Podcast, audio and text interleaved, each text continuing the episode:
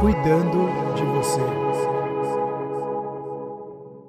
Olá, mais um episódio hoje ao vivo, né? Pela primeira vez, é a primeira vez que a gente faz ao vivo. Muito feliz. É muito especial. Hoje é o nosso episódio número 200 ou duzentésimo, né? Uh! Episódio sensacional, muito, muito feliz. Eu, Sérgio Bruni, eu tô aqui junto com a Paula Rocha também. Hoje a gente vai falar um episódio, na verdade, espetacular para comemorar esse número 200. E eu gostaria de fazer uma primeira provocação aqui para você. Se você verdadeiramente fosse excelente em uma única coisa, qual ela seria? Qual você escolheria uma única coisa que você é muito bom, fora da curva, aquilo que você se considera excelente? Qual seria essa coisa? Que frase forte, hein? E a gente ficou aqui pensando muito no tema desse episódio, é. um tema que a gente considera essencial para os dias Exato. de hoje, desculpa o trocadilho. Não. E eu falo, Sérgio, que na minha vida, eu não sei você, mas eu lido com essa dicotomia, Sim. com esse paradoxo de ter saúde mental, afinal, nós falamos sobre isso full time, a gente estuda todos os dias e lidar com tantas demandas, com sim. tanta pressão, com a produtividade, e com uma produtividade que, sim, é imposta por uma pressão social, mas que muitas vezes vem da nossa mente, da tal sociedade do cansaço que tanto se fala.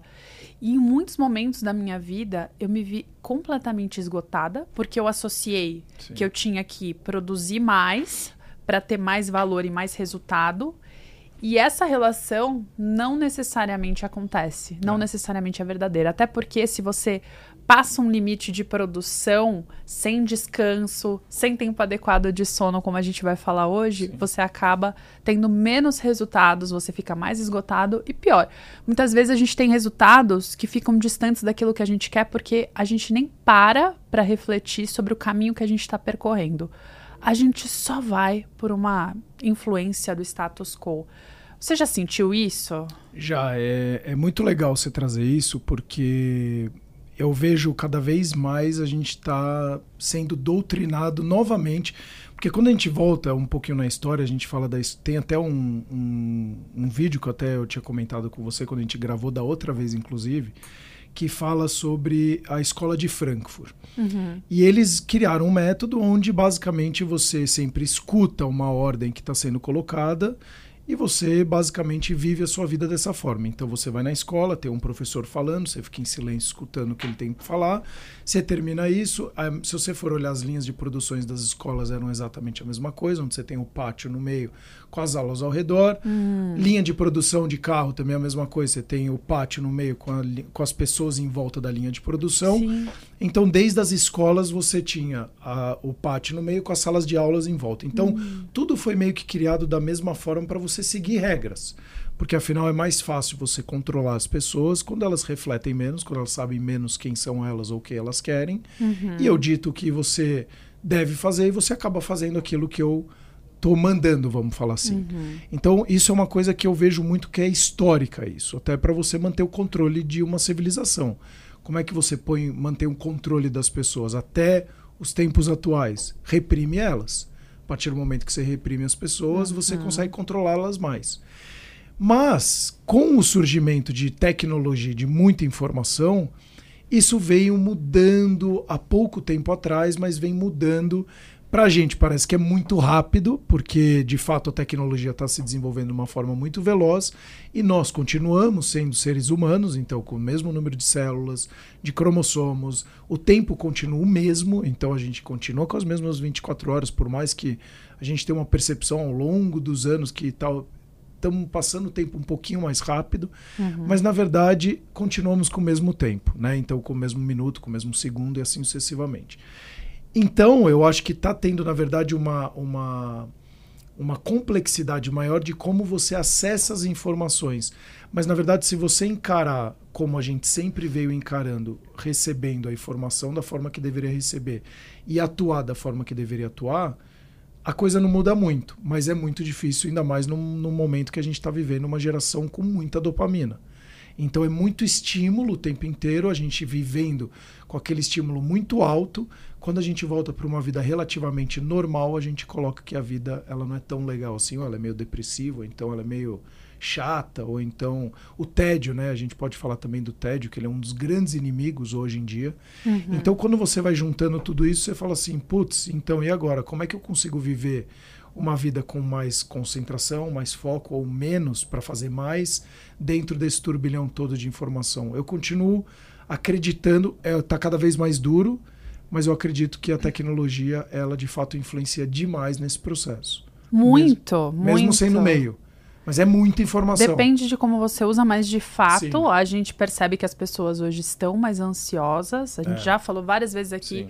que o Brasil sucessivamente tem ganho o ranking mundial de país mais ansioso do mundo, muito porque nós também somos o país que mais consome redes sociais. Exato.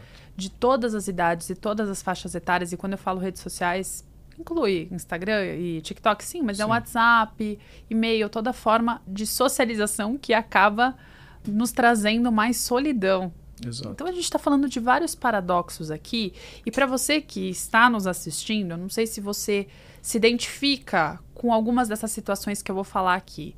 De repente você está no seu final de semana, no tempo de descanso, e aí você vai olhar Netflix, o que, que eu vou assistir? Vou tirar um tempo para descansar. Isso. É tanta opção que às vezes você fica mais tempo procurando o que assistir do que de fato assistindo. Ou quando você está assistindo, você sente o tal do FOMO, Fear of Missing Out. Você é. tem medo de que aquilo que você está assistindo talvez não seja tão bom, que tivessem outras opções. Sim. E aí segue o seu dia, você vai escolher uma comida num aplicativo de comida, tá ali, não sabe o que decidir, também demora bastante, acaba até se irritando. São tantas opções que você gostaria que de repente tivessem menos restaurantes para que você pudesse ser mais rápido e mais assertivo. E aí, de repente, você que tá solteiro, tá buscando alguém em aplicativo de relacionamento, parece que são tantas opções, você vai ali passando o dedo que as pessoas viram catálogos, fotos, você não consegue nem mais registrar na sua mente que aquela pessoa tem uma história, uma alma, uma essência e que Exato. vai muito além daquela imagem, e assim sucessivamente. Até quando você busca soluções para ser mais produtivo e ter uma rotina mais essencialista, são tantas pessoas falando sobre esse assunto que você fica na dúvida: será que eu sigo Fulano? Será que eu sigo Ciclano? Quem eu ouço? Como eu faço? Que ferramenta eu uso? É, a ferramenta hoje você tem um, um zilhão planner, iguais. É, é, eu uso um planner de papel, eu uso o Notion, eu uso o Trello. O que, que eu faço? É. Então, esse é um podcast em que a gente quer não só abordar essa questão, mas principalmente trazer soluções e muitas práticas para você já nos escutar e seguir fazendo, que é a nossa intenção aqui, né, Sérgio? É, inclusive a gente acabou de colocar o canal num, numa plataforma de crowdfunding que chama Apoia-se. Então tem já um pessoal apoiando, já doando o, o, um pouquinho do dinheiro, acho que são quatro reais. Se você quer ajudar o canal também, a, ou quem está vendo ao vivo aqui, minha câmera é sempre essa aqui, sempre essa. Uhum. Tem um QR Code, Uau, tem um chique. QR Code do lado? Tem. Desse lado ou desse lado. Tem um QR Code, se você puder ajudar o canal, será muito bem-vindo para a gente dar continuidade, melhorar os conteúdos, melhorar a qualidade dos nossos conteúdos também, não só o formato e estrutura, para poder também ajudar cada vez mais pessoas com saúde mental, autoconhecimento. O autoconhecimento é muito importante e acredito até que nesse assunto que a gente está falando ele tem um peso ainda maior, né?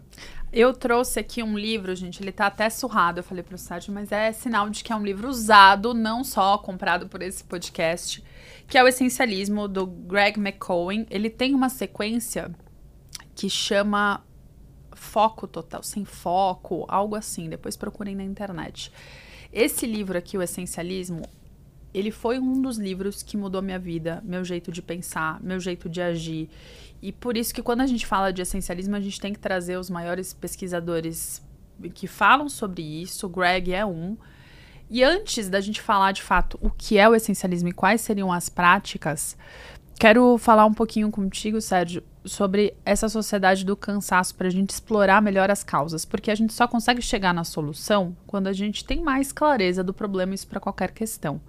E tem um filósofo chamado, eu até coloquei aqui que o nome dele é difícil, Byung-Chul Han, que ele escreveu o famoso livro A Sociedade do Cansaço e que ele fala que essa sociedade vem por muitas mudanças culturais formadas aqui no século XXI. Então, desde o que você falou da revolução industrial, dessa linha de produção que foi criada, dessa noção de que a gente precisa trabalhar inicialmente oito horas para ser produtivo, e esse tempo foi aumentando, e aí veio a tecnologia que deveria substituir o que um ser humano faz. Então, quando aparecer um computador que seria capaz de substituir umas funções administrativas, vai, de 100 funcionários, vamos Sim. chutar. Ao invés das empresas também conseguirem reduzir e otimizar para ter pessoas em funções mais estratégicas, o que aconteceu é que elas passaram a sobrecarregar. Então, aquela pessoa de antigamente, ela não só tem mais funções, mais chapéus, como ela tem mais cobrança, porque a velocidade das informações hoje é muito mais veloz do que antigamente, Exato. nas gerações anteriores. E aí vem o ônus e bônus. Infelizmente, eu vou ser um pouco pessimista aqui, me desculpem. Eu vejo mais ônus nessa situação toda, porque a gente vê que sim, a gente tem conseguido grandes avanços, curas para doenças, descobertas fantásticas.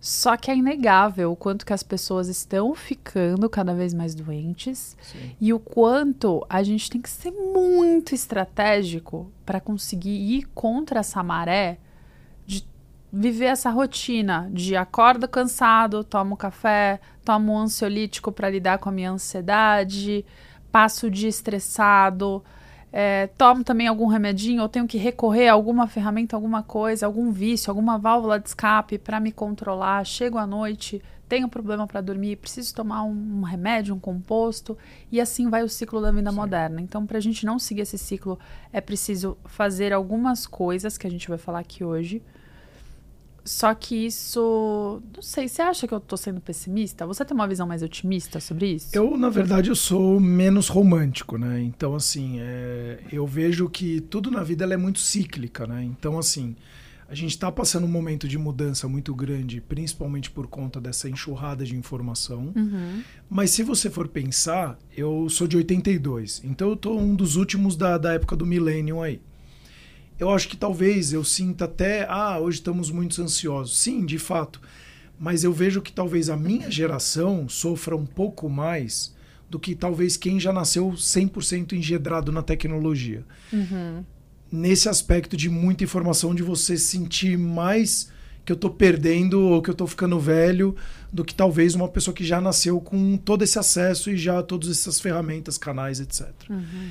E eu penso que é um processo. Então, assim, como a gente veio com muita informação, a gente foi seguindo o que muitos falavam. Então, ainda estamos vendo muito gurus, seguindo muito gurus e achando que ele vai resolver seu problema, e no final ele está te vendendo um produto, um serviço que não é tão bom assim, simplesmente para ele monetizar. Isso de fato acontece, como sempre vai acontecer. Uhum. Mas eu acho que ao longo a gente também, do tempo, a gente vai saber filtrar melhor as informações, a gente vai começar a se organizar melhor, que nem Hoje tem infinitas soluções, agora já está começando a aparecer as, as inteligências artificiais eh, conversacionais ou as generativas, etc., que faz inclusive muitos trabalhos, inclusive cognitivo, não só uhum. o braçal, que era a ideia da tecnologia. Então, depois que a gente veio de uma terceira revolução industrial, as máquinas faziam pelo nosso braço aquilo que a gente fazia, agora o computador começa a fazer um pouco pelo nosso cérebro também. Então, no final das contas, é quem de fato vai gerir melhor o tempo, quem vai se organizar melhor, quem vai saber planejar melhor. Talvez hoje, numa velocidade mais rápida. Né? Então, antigamente você fazia aqueles budgets de 5, 10 anos, 15 anos. Talvez hoje você vai fazer de 1, 3 anos. Mas só que no final, quando a gente volta para a essência, ou o essencialismo, se de fato é ir para a sua essência, não vai mudar muita coisa. Uhum. A gente vai ter que continuar se alimentando direito para ter saúde física, a gente vai ter que ter bons pensamentos, ser uma pessoa produtiva e cuidar da nossa cabeça para ser uma pessoa com saúde mental boa.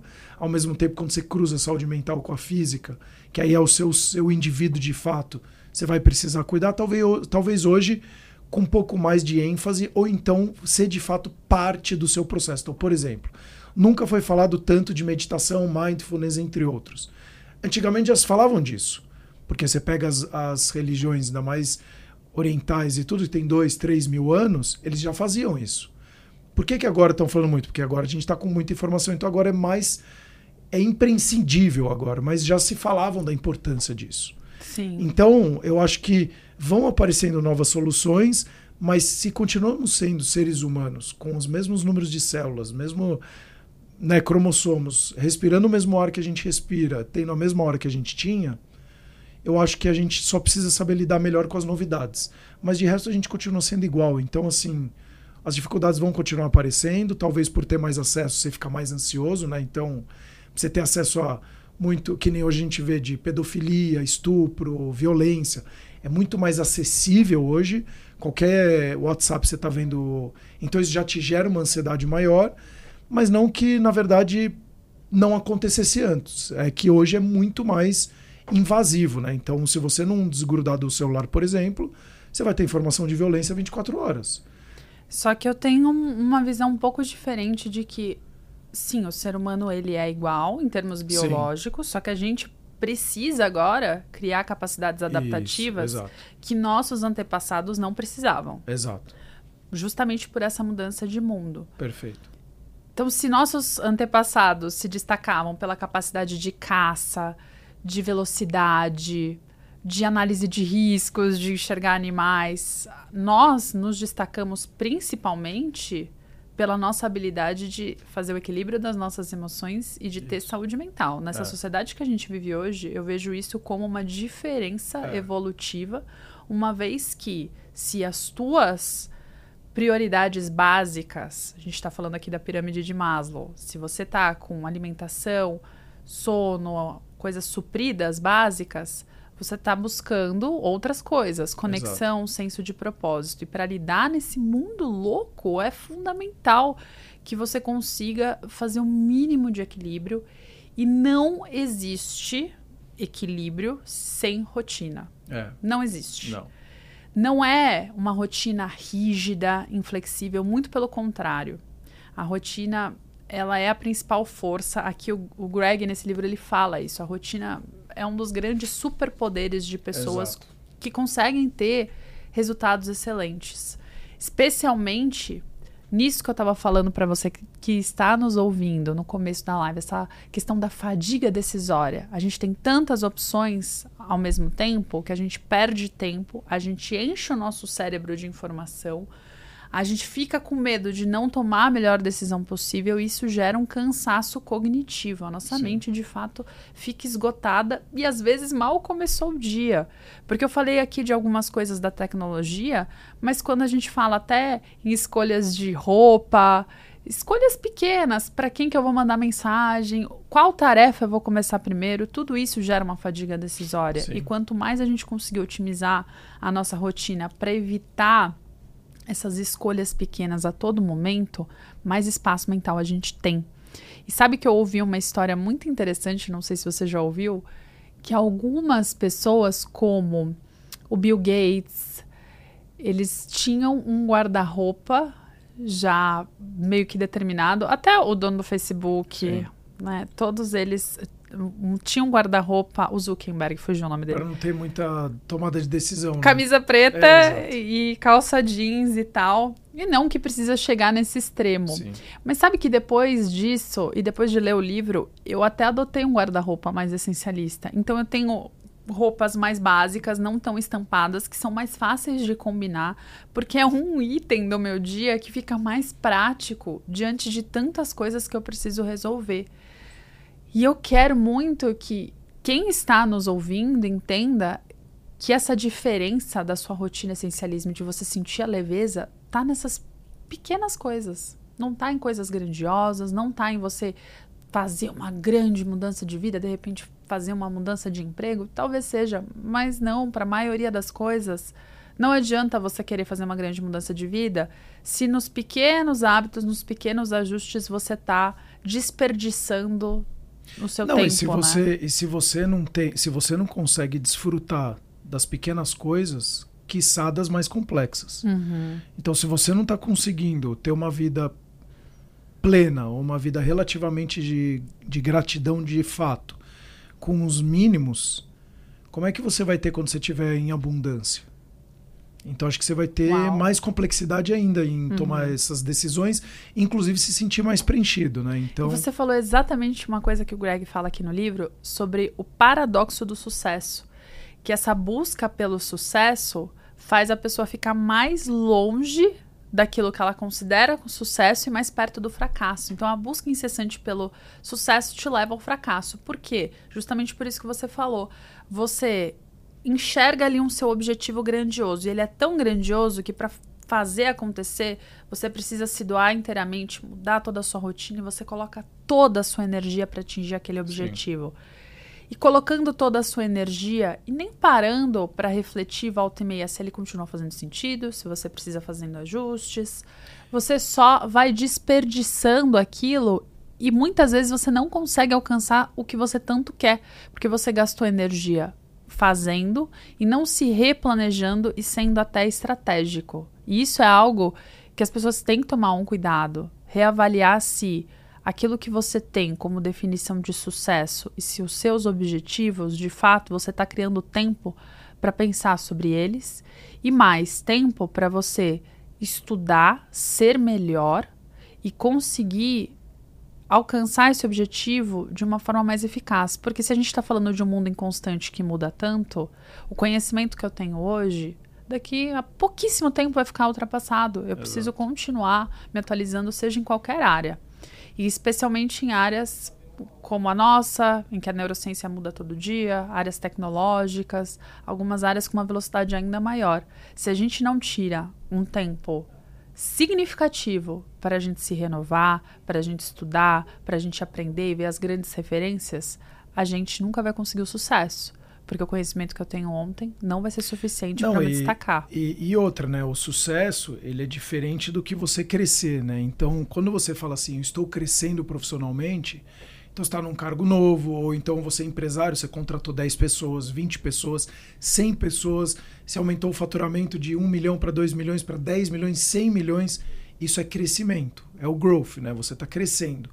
Mas o sucesso, de nada adianta se você está gerando toda essa riqueza, todo esse crescimento dentro da sua empresa, uhum. se não está tendo um impacto na sociedade. Uhum. Para existir sucesso, de fato, precisa existir a melhoria do outro. Se você não gera melhoria para o próximo, não é sucesso isso. Isso é uma questão conceitual, não é.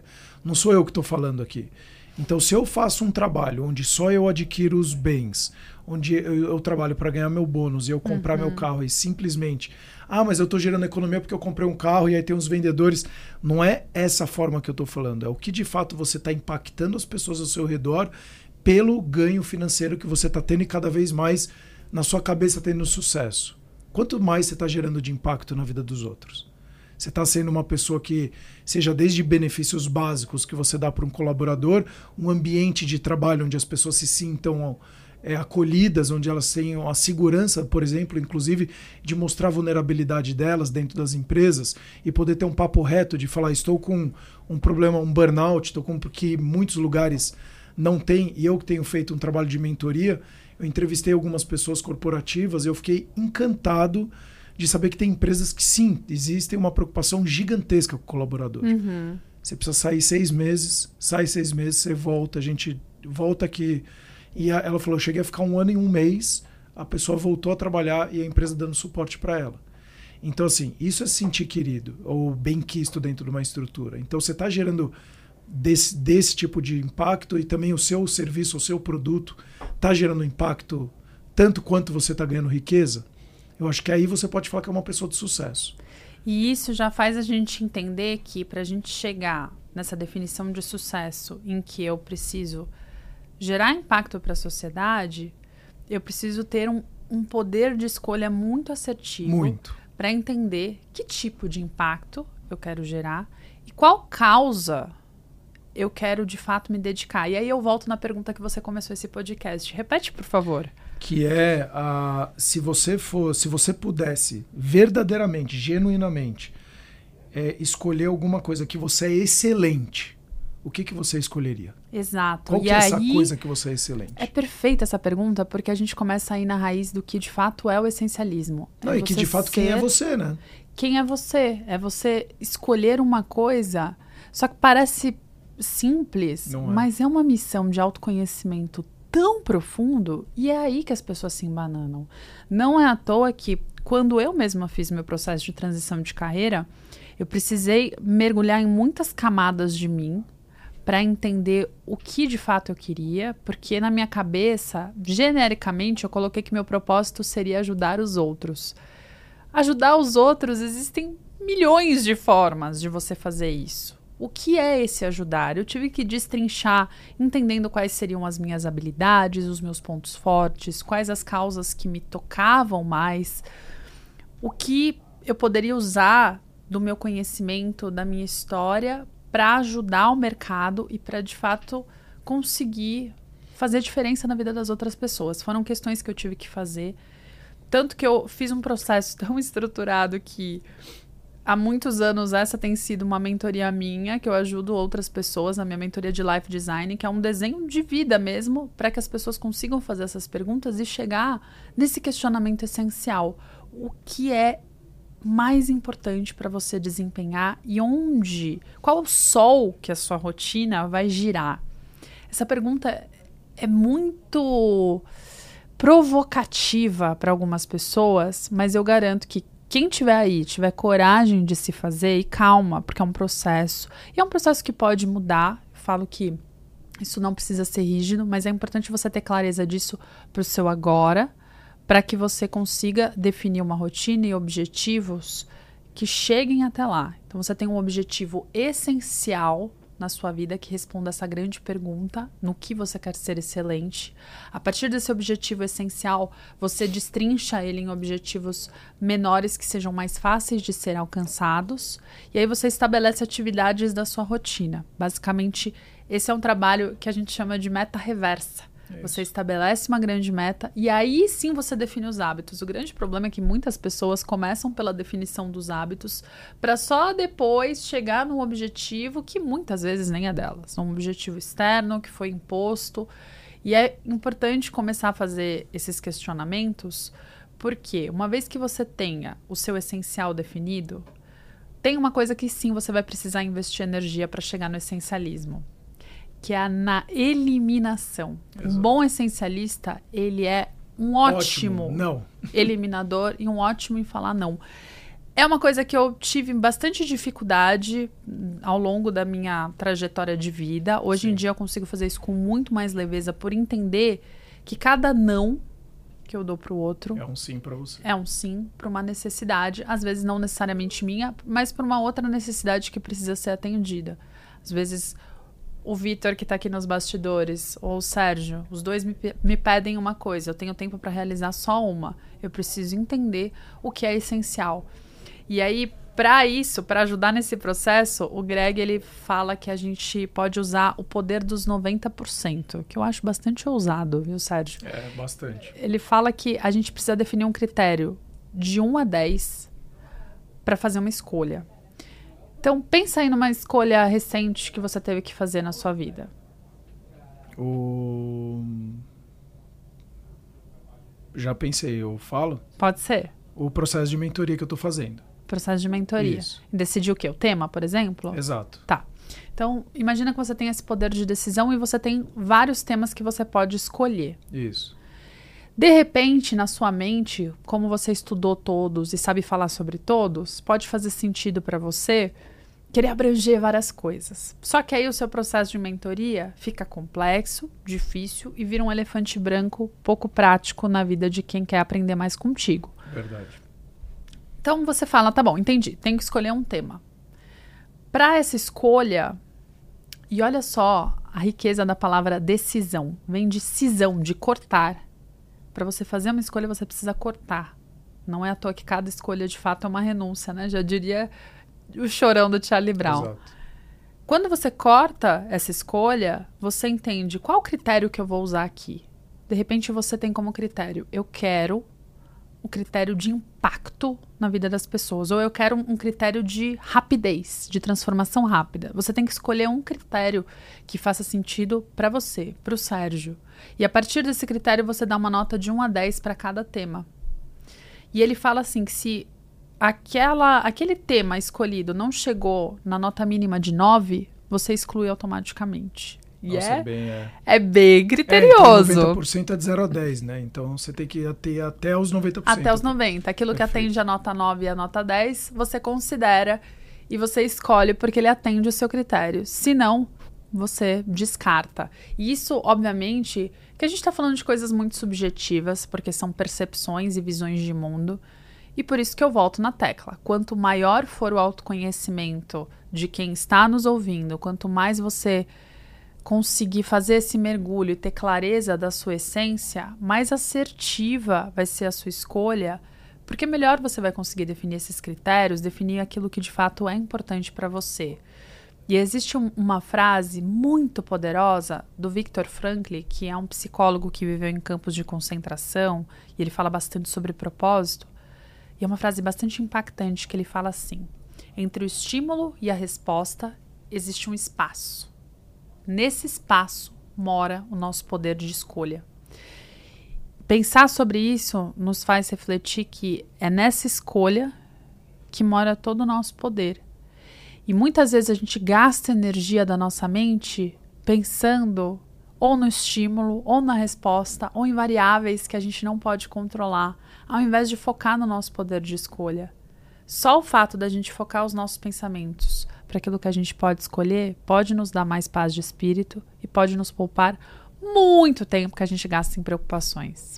É, e não só isso, né? Porque quando você gasta energia é, você vai fazer alguma transformação dentro daquela energia que está sendo gasta. E isso que você falou me fez lembrar quando eu jogava tênis. Era o sonho de qualquer atleta, era assim, eu quero ser o número um do mundo.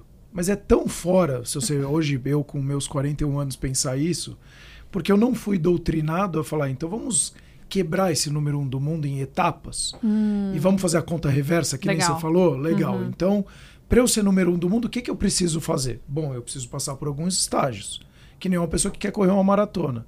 Você já consegue andar? Você já consegue engatinhar? Você já correu alguma vez? Uhum. Você vai quebrando. Se você nunca fez isso, então a gente tem que começar lá do princípio. Então você tem que começar a engatinhar em primeiro lugar. Ou então agora você vai conseguir seguir a planilha, porque de fato você já está. Você é uma pessoa que já corre, você é um atleta amador, tudo. Eu, quando jogava, era ser o número um e todos os momentos. Então, o que, que eu no meu cérebro? Eu já produzia muita dopamina, muita motivação, porque eu quero ser o número um do mundo. Já visualizei o número um lá na frente. Pode ser em um ano, dois anos, três anos, quatro anos, cinco anos, seis anos, não importa. O que importa eu quero ser o número um. Então já começa a ter falhas, inclusive, no prazo que eu estou colocando. Sim. Pô, então nos próximos três anos eu vou me dar a oportunidade de tentar ser o número um do mundo. Então eu vou quebrar esses três anos, então, em etapas de ranking e de é, de acesso a determinados torneios, porque é o meu ranking que vai definir qual torneio eu posso jogar ou não. Uhum. E eu não fazia isso. Então, qualquer jogo que eu perdia me gerava uma frustração muito grande, porque eu ficava muito longe do meu sonho.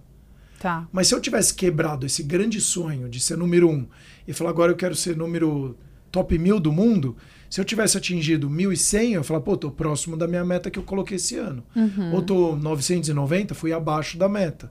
Isso manteria eu mais motivado por mais tempo. Então, quando a gente não coloca. É, eu não sei se a metodologia SMART seria mais interessante, quando você coloca que tem que ser específico, mensurável, temporal, etc.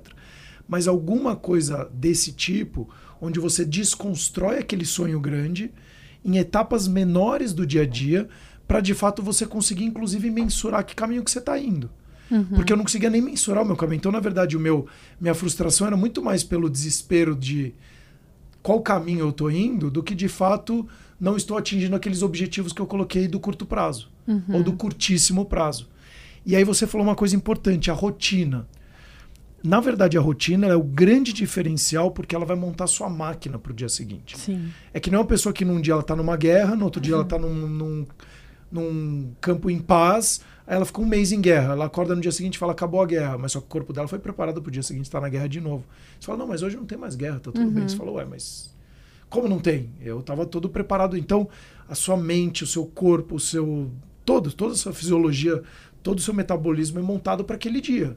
Sim. Se todos os dias você faz a mesma coisa, ele vai acordar sabendo o que ele precisa fazer. Se ele sabe o que ele precisa fazer, inclusive a, o, o acúmulo de energia, o gasto de energia, tudo isso vai sendo organizado para o seu corpo falar: agora é o momento de maior intensidade que eu faço no meu dia. Agora uhum. é o momento de uhum. menor intensidade. Agora é a hora que eu preciso comer, por isso que eu sinto fome agora. Porque ele vai se preparando para aqueles estágios que você está se colocando. Então, fazendo isso, eu acho que ajuda muito, não só na quebra de fazer a conta reversa. Então, esse coisa, às vezes, se você está aqui frustrado porque você colocou um sonho muito grande lá na frente, mas você não está nem fazendo o comece pela sua cama, vamos falar assim, Uhum. que parece uma besteira, mas é pequenas coisinhas, você vai colocando essas coisas como importantes para o passo a passo, e no final, na hora que você vê, você fala, cara, estou fazendo muita coisa. Ou então você pega aquelas principais e você fala assim, tá, eu quero, preciso entregar isso. Vou, vou esquecer todo o restante e eu me dou uma semana de prazo para entregar isso aqui. E aí comunicar para a pessoa que está envolvida, se tiver alguém envolvido. Ó, Paula, eu vou demorar uma semana para entregar para você, que nem se falou. Tem o Vitor e o Sérgio. E eu preciso entregar para um. E aí colocar isso e falar, ó, o meu tempo eu sei que eu gasto para isso, fazer isso, isso, isso. E aí você quebrar em menores etapas, porque você fala, nossa, vai demorar 140 horas para entregar aquele relatório para Paula. Então vou destinar agora o quê? Quatro horas do meu dia para isso. Quatro horas no dia. A hora que você vê Uhum. que você vai executando aquilo e você coloca um tempo fechado para aquilo, a probabilidade de você fazer aquilo é muito maior. É verdade. Fechado e tira os estímulos. Uhum. Controle de estímulo. Então, assim, é que nem quando eu jogava, não tinha celular, não tinha telefone, não tinha mãe, não tinha pai, não tinha amigo, não tinha nada. Era eu na quadra, vim quatro, três horas do meu dia ali, eu ia estar dentro da quadra e ninguém ia me interromper. Esse é um ponto crucial. Quando você se dedica a uma atividade, você de fato precisa estar presente e É. tirar o máximo de distrações possíveis. Exato. Então, a gente já falou aqui sobre a eliminação, quanto que ela é importante nesse processo do essencialismo, e não é só eliminação de grandes escolhas, de hábitos, Não. mas de distrações também, porque quantas pessoas eu não vejo querendo se concentrar em algo, reclamam que não conseguem terminar uma atividade, que ficam procrastinando, mas o celular está sempre ali do lado, ou as mil abas do navegador, principalmente a aba de e-mails atualizando toda hora, tá ali aberta. A mente não consegue focar. Não. Então, de fato, fazer essa priorização é fundamental e você falou algo também bastante importante, que é escrever para ter clareza do que está acontecendo. É. Se você hoje que está nos assistindo não tem, né, Sérgio, nenhuma rotina, nenhum planejamento, não tem de fato, comece escrevendo a partir de agora, tudo que você vai fazendo durante o seu dia, sem precisar ainda ter um objetivo. Você faz esse mapeamento por pelo menos uma semana. É. Coloca o tempo que você gasta nas coisas e você vai perceber quais são as atividades que são ladras do seu tempo, o que de fato está sugando a sua energia, o que está te dando mais energia para você fazer outras coisas. Esse processo de mapeamento é bastante importante para você começar a entender o que é importante para você, o que é prioridade. E o Greg também fala uma outra coisa no livro, uma frase muito impactante, que ele fala assim: se a gente não estabelece prioridades, alguém fará isso por nós. Exato. Quando você não escolhe, alguém vai escolher o seu hábito para você. Você precisa ter muita clareza daquilo que você quer para conseguir, inclusive, estruturar um não para alguém. Se você também tem dificuldade de falar não, uma boa dica para se investigar é que talvez você não tenha nem clareza dos seus limites, nem dos seus valores, talvez nem dos seus objetivos. Porque para você dizer um não com leveza, sem necessariamente precisar dizer não, falar agora eu não consigo, talvez outro dia, ou não posso porque eu preciso fazer isso. Você só consegue fazer quando você tem clareza dessas necessidades. Não, e às vezes nem a outra pessoa que está solicitando às vezes tem clareza. Então Sim. é, é importante Uhum. você até fazer a pergunta para saber se a pessoa tem clareza. Então Uhum. a pessoa vai falar, ó, você, Sérgio, me entrega esse relatório em dois dias que é muito importante. Eu falo, esse relatório é muito importante. Como que você faria então, Paulo, essa parte aqui que é super importante?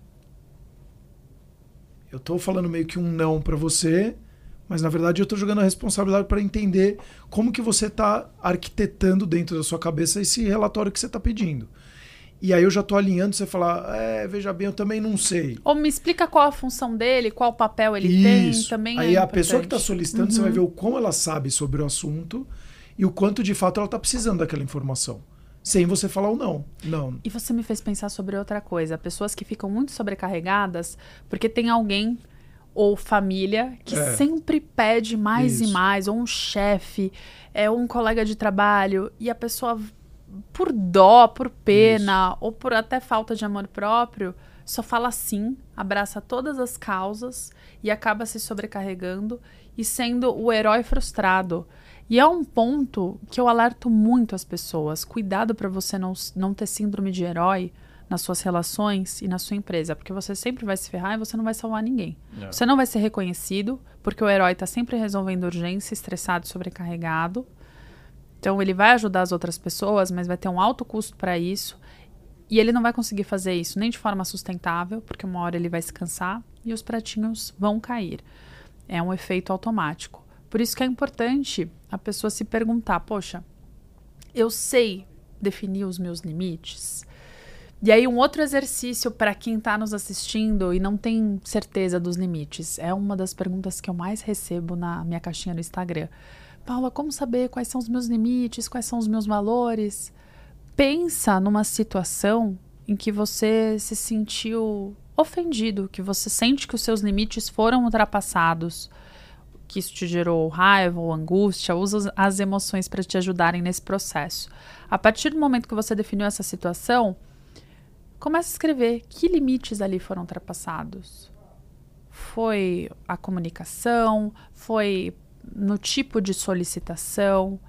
O que exatamente aconteceu que você não gostaria que se repetisse? E aí você começa a ter mais clareza na sua comunicação. Porque não adianta a gente querer ter clareza na comunicação externa se o nosso diálogo Exato. interno está uma bagunça.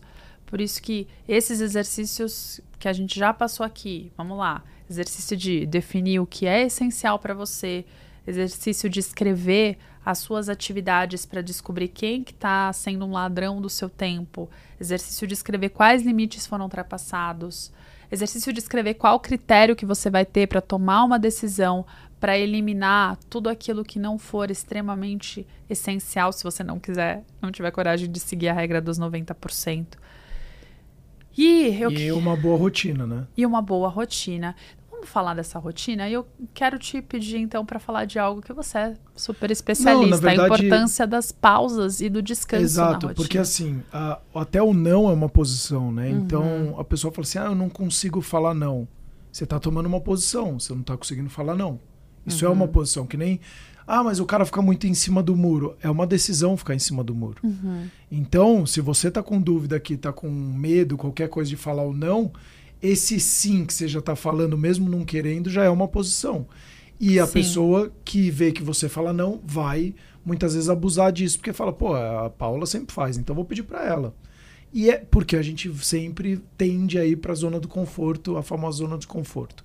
É. Então eu vou pedir para você fazer, não tem jeito. Sim. É normal isso. Sim.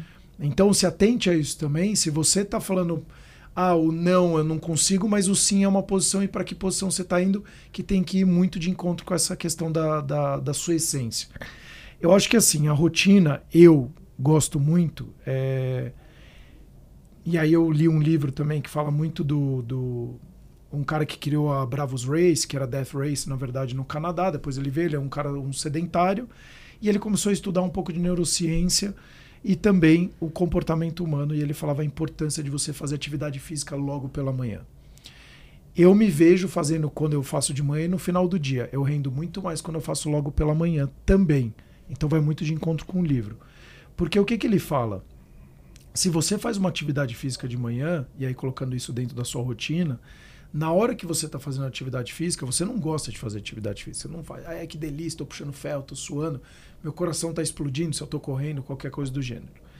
Mas quando eu passo por essa etapa, quando eu começo a trabalhar depois, a probabilidade de eu passar por dificuldades ao longo do dia, ela acaba, ela tende a ser melhor. Por quê? Porque quando eu tive aquele primeiro a dificuldade fazendo atividade física, eu estava produzindo muito hormônio de prazer e felicidade. Então, isso no meu subconsciente, eu já estou entendendo que eu consegui sim passar por uma dificuldade. Então, quando vier os, vierem os problemas do meu dia, a probabilidade de eu olhar os problemas de uma forma mais positiva do que negativa, ela aumenta. Vou dar um, então, um contraponto de Por quem favor. treina à noite, mas entende justamente esse princípio. Não necessariamente você precisa começar com uma atividade física para ter esse mesmo efeito. Claro que eu tô falando de um- uma pessoa que já tem o exercício físico como hábito há alguns Perfeito. anos, tá? Para alguém que tá começando, Sim. talvez seja mais difícil. Mas a noite foi sempre o horário que se encaixou na minha rotina. De manhã antes, pelo horário que eu trabalhava, eu não conseguia. O que eu comecei a fazer para me estimular, estimular o meu cérebro e aumentar essa minha autocapacidade de entender que eu posso conseguir as coisas, né? Alimentar essas crenças inspiradoras sobre mim mesma. Eu começo definindo no meu checklist pequenos hábitos simples de uma rotina em que eu faça ali o check-in das minhas emoções, que eu faça um bom café da manhã, que eu faça meu devocional, coisas muito simples que eu já faço logo pela manhã. Eu já consigo entender que, ui, consegui um primeiro objetivo e foi muito simples. Sim. E assim eu me sinto capaz de continuar Exato. seguindo o meu planejamento. Então eu vejo a importância sim da atividade física, ela pode cumprir esse papel, mas para quem não consegue adequar isso à sua rotina, para quem está nos assistindo e fala, poxa, mas de fato não consigo, então eu vou me sentir assim sempre ineficaz nos meus objetivos, não, você pode começar com outra coisa muito simples. E você vai sentir esse efeito dopaminérgico É. que alimenta a tua autoconfiança. É muito legal perceber isso.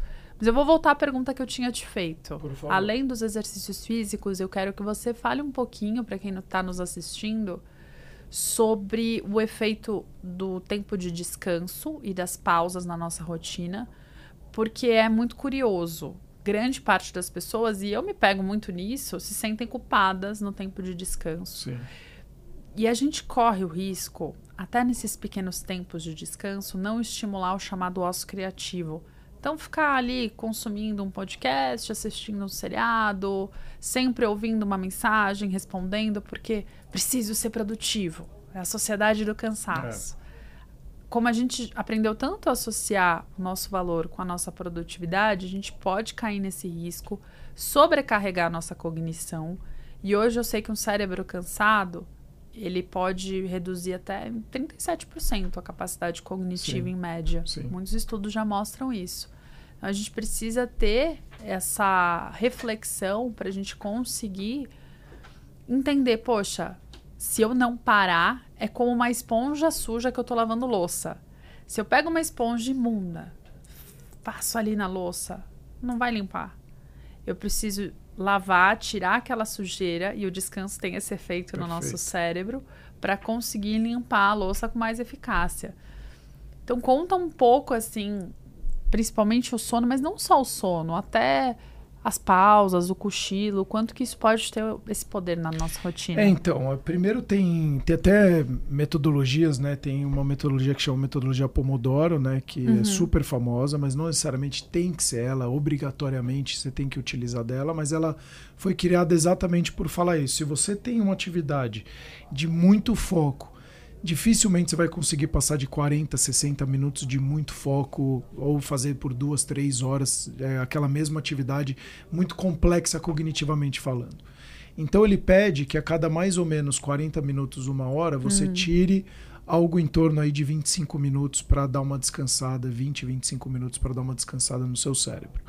Então vai, a cada uma hora, mais ou menos uma hora, você tira 20 minutos, vamos colocar assim. E aí tirar de fato para você conseguir pegar a esponja e extrair essas, esses excessos para você voltar a conseguir absorver aquela informação de novo. Não são 20 minutos consumindo informação, então. Não, exato. Você não vai lá depois no WhatsApp e fica.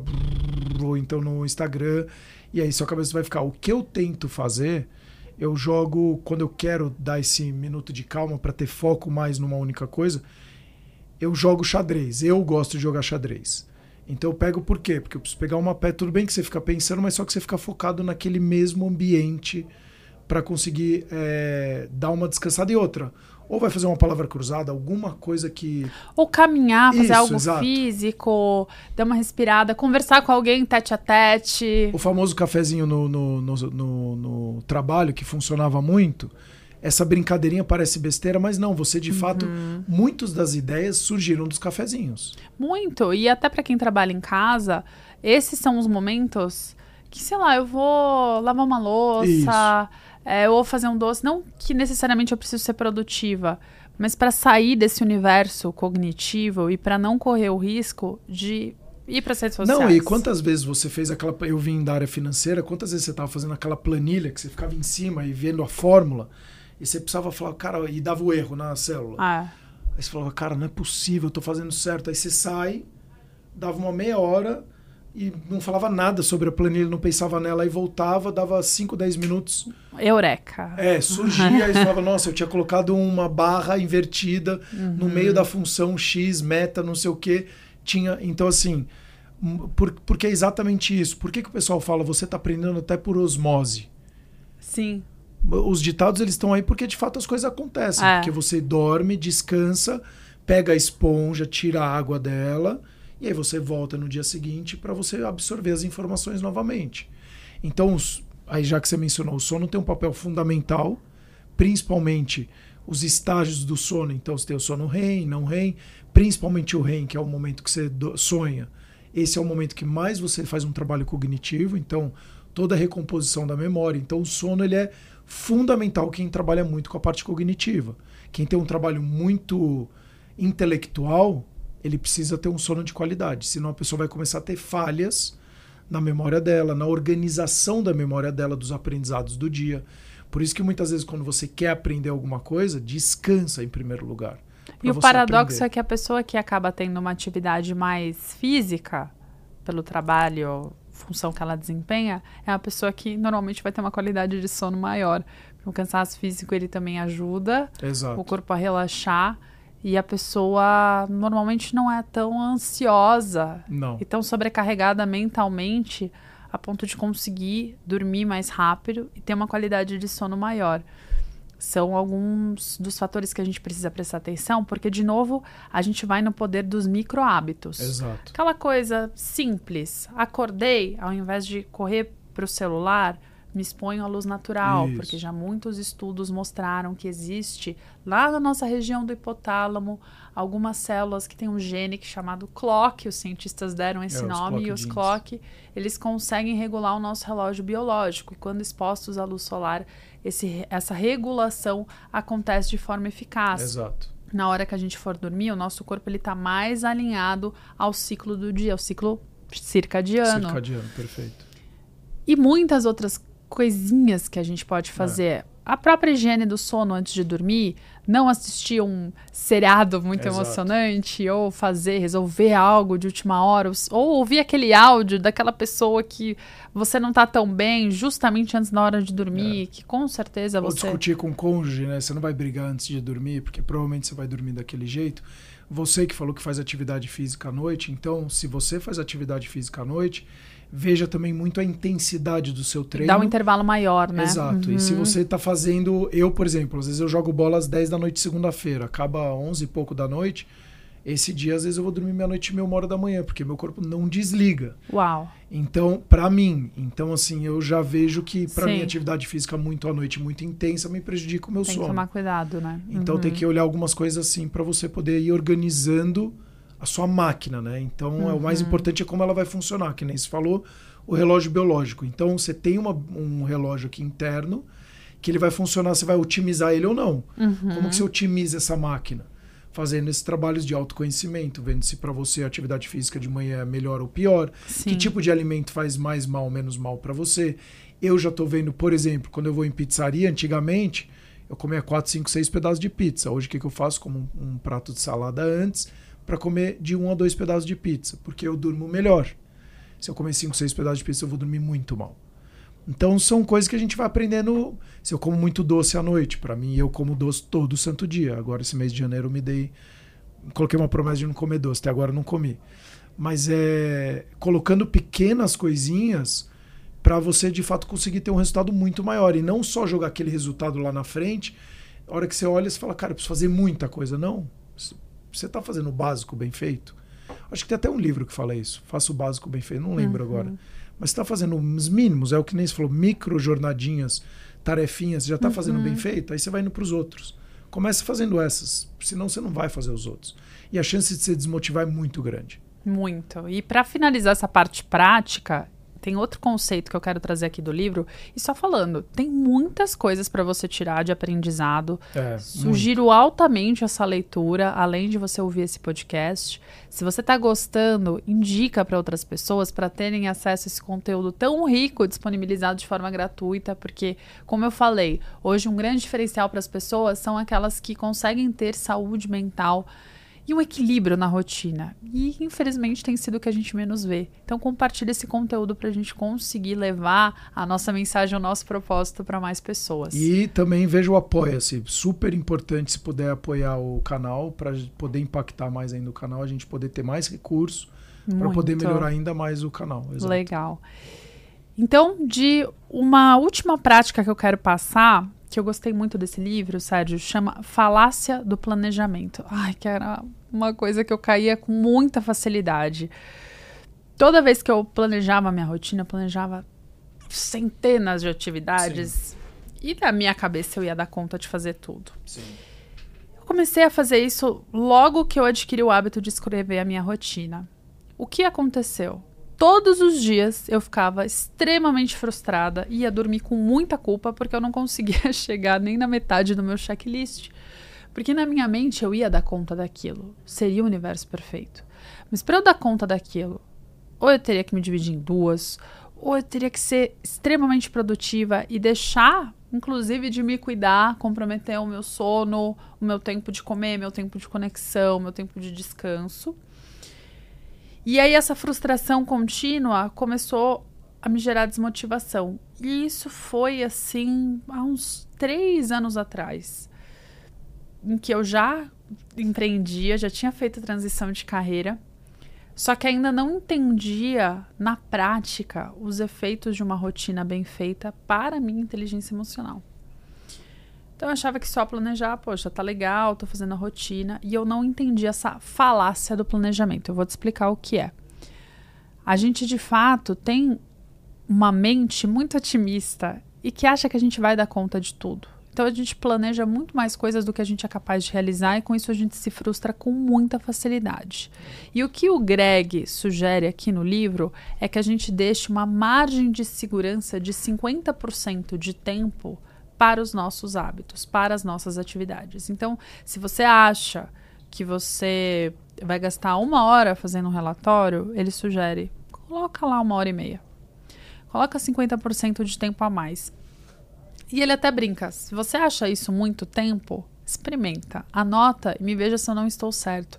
Porque tem muitas coisas que a gente desconsidera no nosso planejamento, como pequenos intervalos de interrupção que são naturais, mesmo que a gente tire a distração, mas se você trabalha num ambiente que tem outras pessoas, alguém vai lá falar com você, você não vai ser grosseiro, isso acontece. Ou você vai para uma academia, você fala, ah, eu malho uma hora, mas aí tem o trajeto, aí tem trocar roupa, tem, trajeto, tem a volta. Exato. exato. É. é. ou você precisa ir ao banheiro, aconteceu alguma coisa. Ou aquela grande ideia que você achou que teria rapidamente, tá te levando mais tempo do que você pensou. Então, ele sempre sugere colocar essa margem de segurança de 50% para você conseguir desempenhar as coisas. Não, e esse 50% faz você focar ainda mais no que é essencial, né? Porque se você fala, Perfeito. é, se você fala, eu vou gastar 50% uhum. a mais nisso, puta, eu não vou gastar uma hora e meia nisso aqui nem a pau. Aí Exato. Fala, hum, então Nossa, você tanta... chegou num ponto importante, porque é. aí o que muita gente que está nos ouvindo vai pensar é, mas Paula, eu se eu fizer isso, eu não vou ter tempo de fazer nada. Então, porque você está se planejando mal. O que você pode delegar na sua rotina que você não está fazendo? Seja para terceiros, pedindo ajuda para outras pessoas. O que é possível você delegar? O que de fato você pode otimizar para conseguir aquele resultado, aquele objetivo que você quer e de repente rever as atividades? Suponha que você tem um objetivo de ganhar tantos mil reais por mês, você empreende. E você está se matando em mil atividades para conseguir chegar naquele objetivo, tentando diversificar os seus serviços, só se sentindo cansado, muitos meses você não bate a meta. Tem algo de errado, eu demorei para aprender isso. O que a gente precisa é como é que eu vou chegar naquele objetivo fazendo o mínimo de esforço necessário? É uma pergunta importante a se é, fazer. É, isso aqui não é para você não trabalhar, muito pelo contrário, você trabalhar de uma forma mais inteligente. Muito mais. Exato. Então, o que eu vou ser excelente? Escolha uma coisa. Por muito tempo, eu queria ser excelente em muitas coisas. E eu não dava conta. E eu ficava cada vez mais frustrada e me sentindo cada vez mais incompetente. E esse é o paradoxo do sucesso que o Greg fala aqui. Por isso que a gente precisa, de fato, entender onde a gente quer chegar com muita clareza e entender que para chegar ali, eu vou precisar perder para ganhar. Isso. Eu vou precisar perder alguns hábitos, perder, às vezes, até algumas interações. Isso. Ultimamente eu tenho refletido muito sobre isso. Poxa, eu sou uma pessoa que gosta de pessoas, só apegada. Só que eu entendi que para manter amizades de qualidade, eu preciso ter menos amigos, menos Exato. pessoas por perto, para Dar mais da mais Paula. exato. e para ter trocas de mais qualidade. E eu não vou me dedicar tanto a outras pessoas e tá tudo bem. É. E é, infelizmente, é uma coisa que na vida adulta, no mundo adulto, a gente tem que fazer. E para você que tem filha, você sabe Ah, o sim. quanto que aí o seu tempo reduz ainda mais. Muito mais. E você precisa escolher os amigos que você vai dar tempo com ainda mais critério. Não, e assim, de forma simples, né? E bem objetiva. Então, ah, esse mês eu falei pra você, eu não, eu não quero comer açúcar.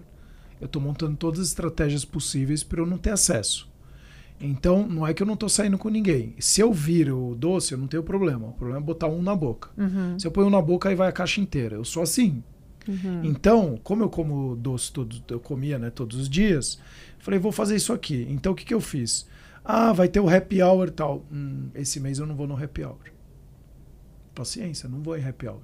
Por quê? Porque eu sei que eu vou beber, aí a probabilidade, se eu já bebi, aí eu já comi um, uma batata frita junto, aí você vai falar, ah, já que eu pisei o pé na jaca mesmo, então qual o problema? E aí tudo vai desencadeando para os outros aquela meta que eu tinha colocado e aí já de repente não realizar ela simplesmente por uma situação que eu não. Porque eu já coloquei, lembro, foco lá no objetivo grande.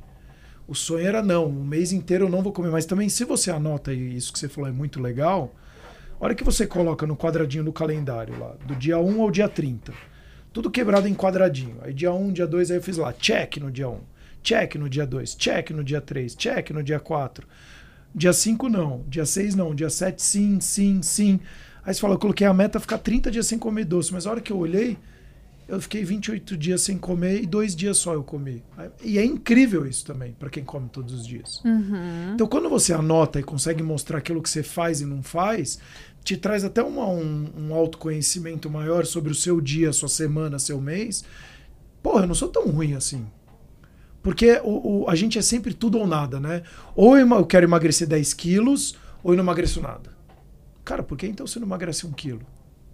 Já é melhor do que zero. Você não queria emagrecer 10, você já conseguiu perder os seus 10% aqui. Uhum. E aí, quando você joga isso no mês inteiro, você falando, pô, eu fiz, fiz, não fiz aqui, fiz, fiz, não fiz, não fiz e fiz. A hora que você soma, você fala, pô, eu fiz 25 dias daqueles 30 que eu tentei e 5 não.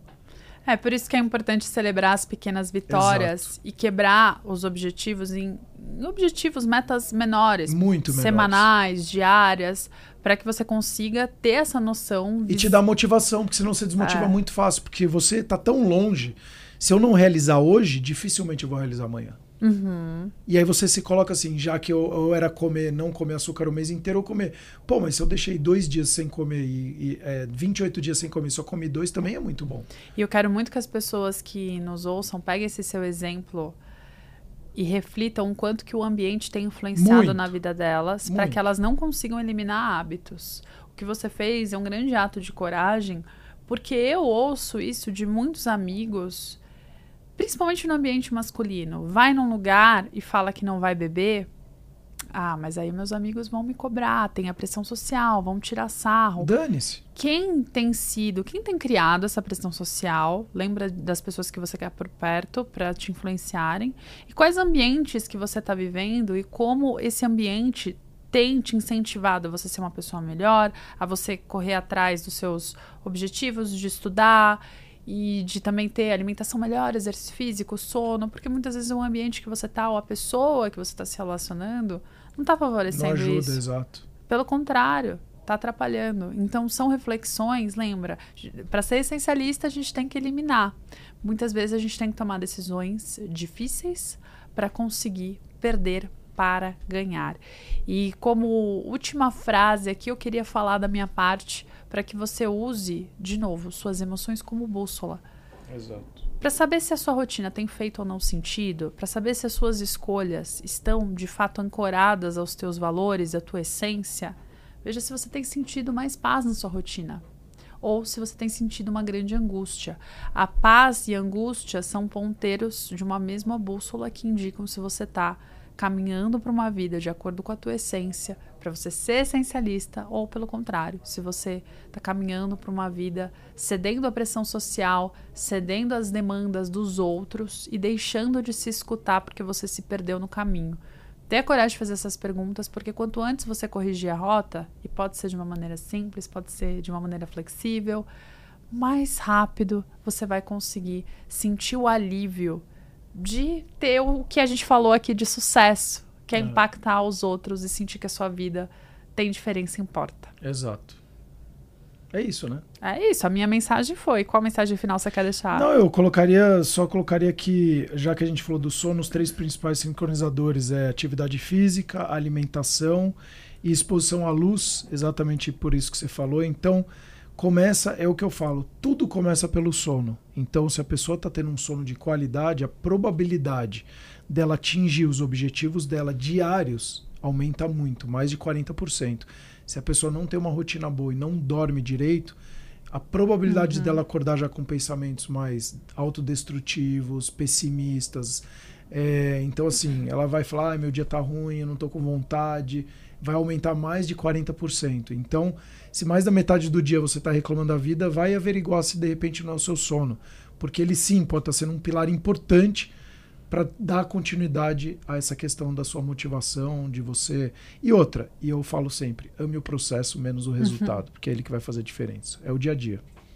E aí coloca em coisinhas menores que nem se falou. Acho que isso muda muito a vida da pessoa. Se ela não colocar em, em projetos muito pequenos, ela vai só jogar o sonho dela lá na frente, vai criar muita dopamina para tentar realizar aquilo e aí ela fala: Nossa, estou muito longe, só vai se frustrar. Não, crie projetinhos menores para sua autoestima estar tá maior, porque eu acho que uhum. isso também vai ajudar ela a conseguir realizar. Não deixe de compartilhar esse episódio que ó, foi riquíssimo. Muito. Acesse a plataforma do Apoia-se e até o próximo Cuidando de Você. Agora vai ser ao vivo sempre, Sérgio? Não sei, vai ser, Vitor? Ah, a gente acho tem que definir. Ah, vai ter alguns que sim, é. Vamos colocar, acho que sim. Então tá bom. Se vocês gostaram, comente desse Isso. formato ao vivo. E eu te vejo no próximo, cuidando de você. É isso aí.